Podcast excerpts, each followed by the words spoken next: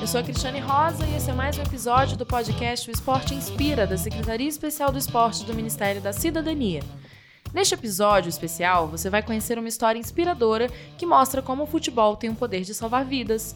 No mês da campanha de conscientização ao câncer de mama, conversamos com Nathalie de Araújo Lima, que superou o diagnóstico de câncer de mama, entendeu o papel do esporte na vida, teve autoestima resgatada e atualmente trabalha para promover o amor próprio para outras mulheres que passam pela mesma doença.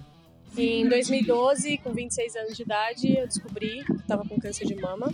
E a minha história em particular com o futebol, porque eu descobri um nódulo num jogo Corinthians e São Paulo, eu estava no estádio, e aí começou a empurra-empurra, e eu fui me proteger e eu senti que tinha algo diferente. Então eu cheguei em casa e marquei uma consulta médica e foi aí que foi detectado mesmo, dez dias depois que eu estava com câncer de mama. E eu acabei usando essa minha paixão pelo futebol para salvar a minha vida. A partir daí, o futebol virou uma missão na vida de Nathalie ela idealizou o projeto Marque esse Gol Futebol contra o Câncer de Mama.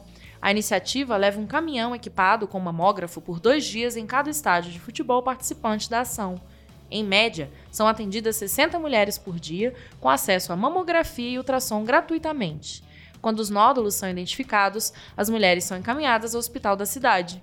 Se futebol salvou a minha vida, a gente fala muito que é muito além do futebol, né?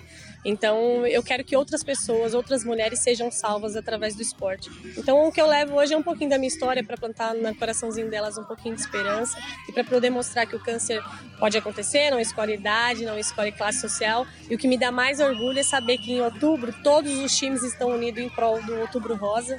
Então, vestimos a camisa rosa, entramos em campo com os jogadores, independente qual time seja. Saiba mais sobre iniciativas inspiradoras no site esporte.gov.br. Até o nosso próximo episódio.